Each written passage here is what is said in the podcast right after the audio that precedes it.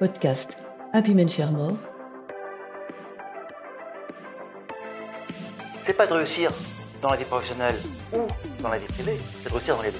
Homme comme femme, l'enjeu c'est de tout réussir. Je suis Béatrice de Gourcuff et je dirige Compagnie Rose, l'école du sens au travail, qui porte la démarche Happy Men Share More dans les entreprises pour accompagner dans la durée le progrès vers plus de mixité. Compétences, sexe et pouvoir. Les compétences n'ont pas de sexe, mais le goût du pouvoir en a-t-il un Podcast Happy Share More, février 2022. La question du pouvoir, et spécifiquement de la quête du pouvoir, est une réalité multifactorielle, où nature et culture, conscient et inconscient, se mêlent de façon inextricable.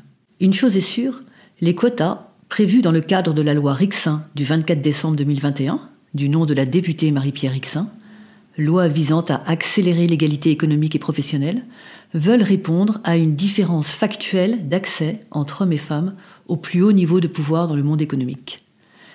Questionner cette différence, pour mieux saisir la complexité humaine et culturelle du sujet, doit permettre d'ajuster les plans d'action mixité et la pédagogie qui pourra en être faite. Happy Shermore se propose d'inscrire cette réflexion dans la dualité très classique nature-culture, au risque de réveiller quelques controverses, mais fidèle en cela à sa ligne éditoriale d'ouverture à la complexité humaine du sujet de l'égalité professionnelle entre hommes et femmes. Le sujet compétence, sexe et pouvoir est immense. Je ne prétends donc pas aujourd'hui faire le tour du sujet, loin s'en faut, mais simplement vous livrer deux éclairages qui me semblent particulièrement intéressants. En premier, je traiterai des stéréotypes de compétence et de leadership, qui permettent, je crois, de bien comprendre certaines différences d'accès au pouvoir entre hommes et femmes. Et en deuxième lieu, je me tournerai du côté de la nature des hommes et des femmes pour nous demander s'il y a des réalités sexuées qui impacteraient le désir de pouvoir des hommes et des femmes. Je ne parlerai ici évidemment que de moyenne, chaque homme et chaque femme étant une personne singulière. Alors, première partie, les stéréotypes sur les compétences de leadership. Nous le savons, le taux d'accès au pouvoir des femmes est aujourd'hui nettement inférieur à celui des hommes. Pour mémoire, les femmes en France représentent 58% des étudiants de second cycle, 49% de la population active, 38% des cadres et 18% des cadres dirigeants. Trois femmes, aujourd'hui, dirigent un groupe du CAC 40. L'escalier de l'évaporation des femmes est très pentu. En 2012, une étude menée par l'IMS auprès de 1000 managers de grands groupes a permis de dispatcher des compétences selon qu'elles étaient plutôt attribuées aux hommes ou plutôt attribuées aux femmes.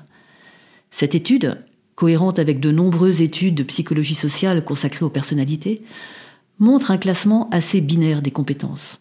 En fait, on attribue plus spontanément aux hommes les compétences classiquement associées au leadership intelligence, logique, esprit de synthèse, sens de l'action, stratégie, combativité, leadership, Autorité, charisme, négociation, gestion du stress, confiance en soi, communication.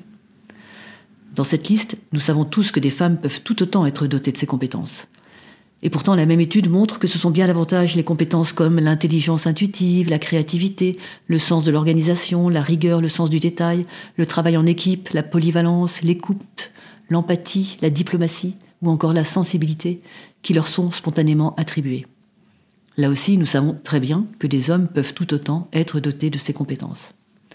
En revanche, quand on demande la liste des compétences du manager idéal, les hommes comme les femmes composent un bouquet de compétences tout à fait équilibré entre compétences décrites comme plutôt masculines et celles décrites comme plutôt féminines. Qu'est-ce que cela veut dire? Il faut comprendre que, bien que rationnellement nous soyons convaincus que le manager idéal réunit des compétences plutôt masculines et plutôt féminines, nous mobilisons souvent des stéréotypes qui nous font spontanément associer les compétences du pouvoir à des compétences considérées comme plutôt masculines. Nos critères de sélection dans les processus de nomination à des postes de pouvoir en sont biaisés.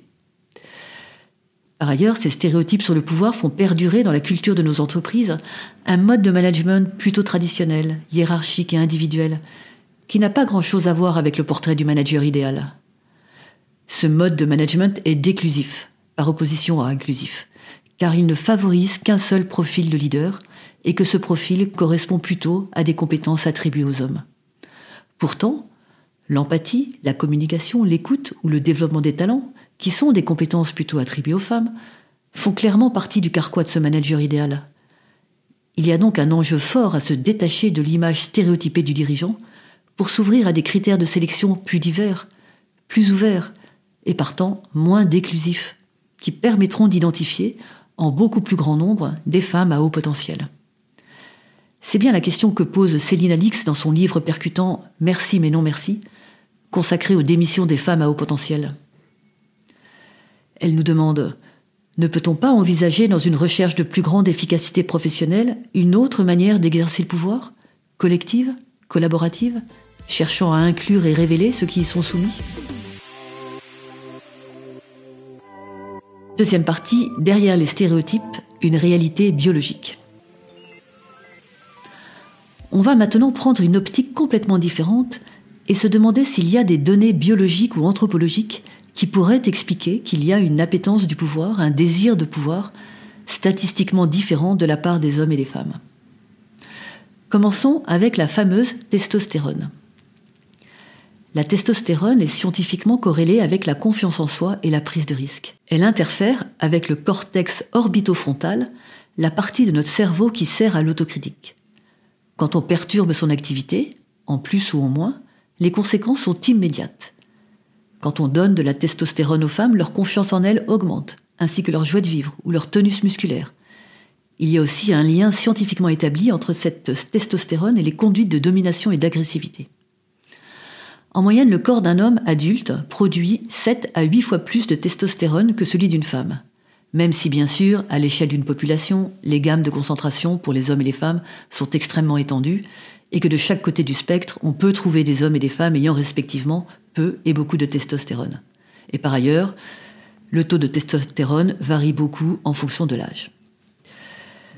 Le rôle de cette petite hormone peut néanmoins éclairer que les comportements de prise de risque et d'affirmation de soi, très présents dans les sphères de pouvoir, soient statistiquement plus le fait d'hommes que de femmes.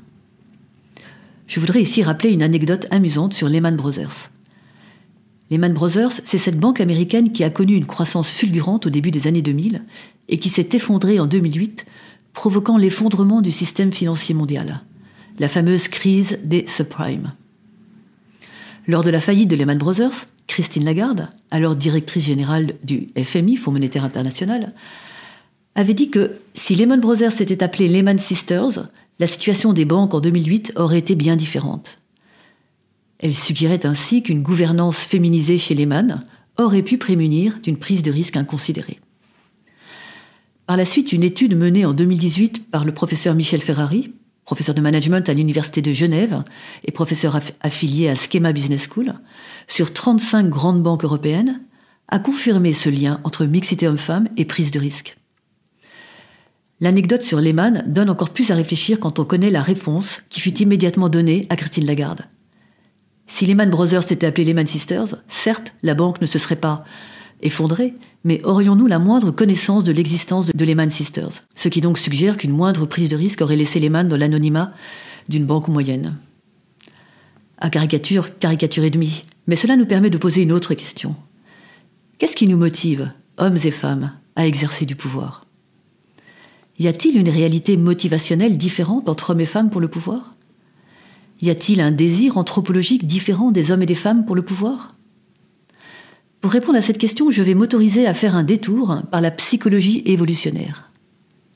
La psychologie évolutionnaire, c'est un cadre de recherche qui, un siècle et trente ans après Darwin, se propose d'utiliser la théorie de l'évolution pour mieux comprendre le comportement humain. L'idée derrière ce défi est toute simple. 1 on sait que les comportements sont produits par le cerveau. Deux, on sait que le cerveau est de la matière biologique. Trois, on sait que la matière biologique est soumise aux lois de l'évolution et à la sélection naturelle en particulier. En biologie, la sélection naturelle est l'un des mécanismes moteurs de l'évolution des espèces qui explique le succès reproductif différentiel entre des individus d'une même espèce et le succès différentiel des gènes présents dans une population. La psychologie évolutionnaire nous dit que les hommes, et c'est anthropologique, auraient un intérêt plus puissant que les femmes à manifester un statut culturel et social élevé, et donc à obtenir le pouvoir, parce que c'est une condition qui maximise la reproduction de leurs gènes. Pour le dire de façon plus concrète, pour assurer la reproduction de leurs gènes, les mâles ont besoin d'être sélectionnés par les femelles et donc d'émerger parmi leurs congénères. Dans la race humaine, le pouvoir et ses attributs de statut social est un moyen de faire la différence. À titre d'illustration et de confirmation, une étude américaine menée sur les sites de rencontres en 2018 montrait que pour 90% des femmes, le premier critère de sélection d'un partenaire sexuel du sexe opposé était son statut culturel et social, d'autres critères venant ensuite évidemment compléter ce premier tamis. Ce raisonnement porte à penser que le pouvoir est anthropologiquement plus essentiel aux hommes qu'aux femmes, car il maximise le succès reproductif des hommes et ne joue qu'un faible rôle, ou même un rôle plutôt négatif, dans celui des femmes. Si on y réfléchit, nous avons tous en tête des dirigeants d'hommes, notamment politiques, dont la vie est marquée par de très nombreux succès féminins, quand nous ignorons à peu près tout et pour cause des succès masculins des femmes de pouvoir. Pensez par exemple à Margaret Thatcher, Angela Merkel ou Christine Lagarde déjà citées.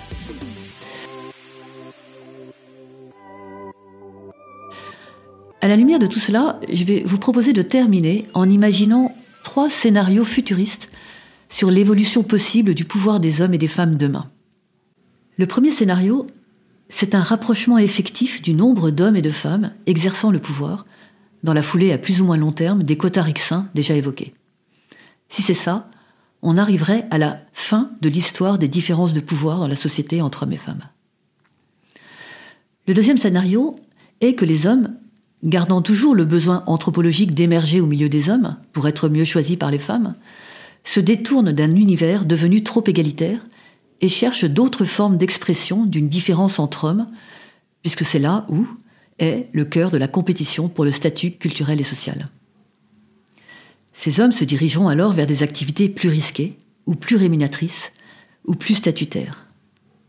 C'est par exemple le cas aujourd'hui des start-up, dont 95% des créateurs sont des hommes mais aussi des métiers qui trouvent ou retrouvent un fort prestige social parce que leur sens est manifeste, comme ceux de professeurs, d'artistes, d'écrivains, de médecins, de juristes. On voit aussi aujourd'hui que les hommes sont extrêmement présents, quasi exclusivement même, dans les sports extrêmes. Le troisième scénario est plus provocateur. C'est celui non pas de la fin de l'histoire du pouvoir, comme le premier, non plus celui de la poursuite de l'histoire mais sur des bases différentes, comme le second, mais celui du retour du début de l'histoire. Le début de l'histoire, c'est celle des Grecs. Comment ça se passait dans la Grèce antique? Les hommes, en tout cas d'un certain milieu, ne travaillaient pas, le travail étant assumé par les femmes et les esclaves. Pendant ce temps, les hommes se battaient, philosophaient ou parlaient politique. Dans quelques années, on peut tout à fait imaginer que les femmes assurent l'essentiel du pouvoir économique. C'est tout à fait plausible. Il suffit de prolonger certaines courbes qui ne s'arrêteront pas nécessairement à l'égalité, mais peuvent conduire à une domination quantitative très nette des femmes au poste de pouvoir. Les statistiques montrent que lorsqu'elles sont aux commandes, notamment dans les grands groupes, les femmes y sont très performantes. Et puis peut-être aussi continueront-elles à coûter moins cher, car le niveau de rémunération est probablement moins essentiel au statut social d'une femme que d'un homme. Mais je ne développerai pas ici cet argument pourtant intéressant. Il est alors possible que les hommes, se rendant compte que leurs besoins économiques sont globalement assurés par les femmes, se désintéressent du travail et, à l'instar de leurs aînés de la Grèce ancienne, optent pour aller plutôt philosopher au bar du coin avec les copains. Je vous laisse méditer sur ce dernier scénario, certes un peu loufoque, mais beaucoup moins en fait qu'on ne peut le penser, mais qui représenterait une conclusion pour le moins paradoxale à l'extraordinaire mouvement d'émancipation économique des femmes. À travers les questions qu'elle pose et les réponses qu'elle construit, la mixité développe l'intelligence de chacun, homme ou femme, le sens au travail de tous et la performance de l'entreprise. Happy Men accompagne les entreprises pour accomplir cette révolution douce. Découvrez nos méthodes sur notre site happymensharemore.com.